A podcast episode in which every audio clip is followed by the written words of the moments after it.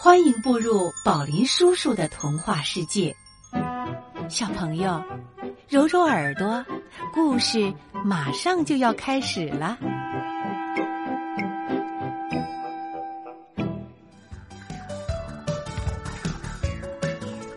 小红帽，嘿！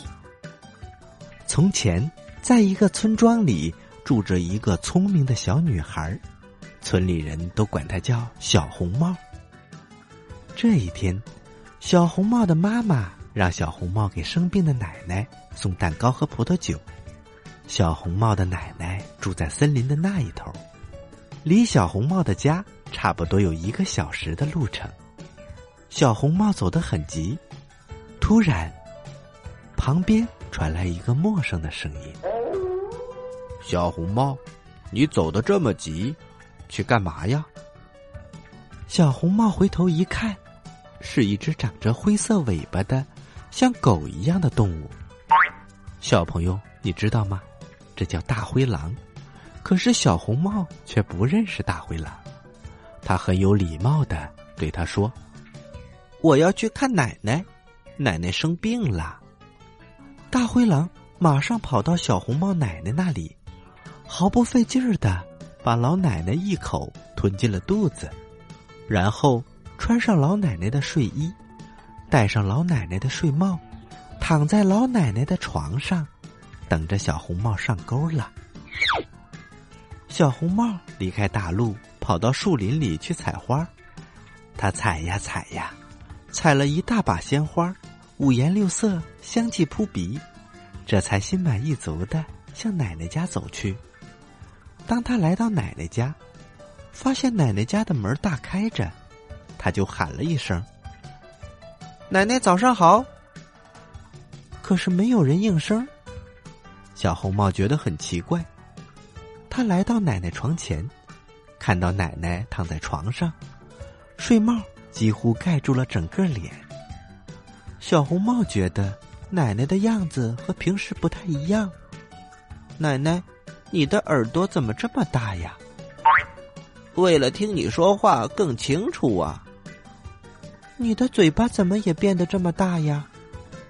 那是因为我要吃掉你。大灰狼跳了起来，一口把小红帽也吞进了肚子，然后他就躺在老奶奶的床上睡着了。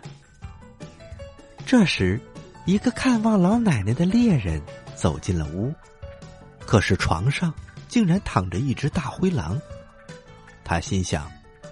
大灰狼一定是把老奶奶吞下去了，也许还能救。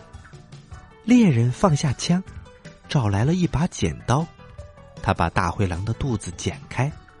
刚剪了几下，一顶小红帽露了出来。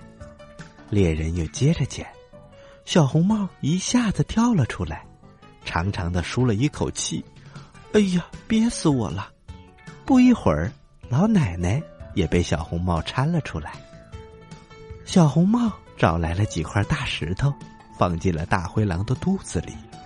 他和猎人一起把狼的肚皮给缝上了，然后躲到了一边。不久，大灰狼睡醒了，他摇摇晃晃的下了床，刚一走动，扑通一下，就掉到了井里。三个人高高兴兴的从藏身的地方出来。老奶奶呢？他本来也没有什么大病，吃了小红帽带来的蛋糕和葡萄酒，闻着小红帽采来的鲜花，身体很快也好了起来。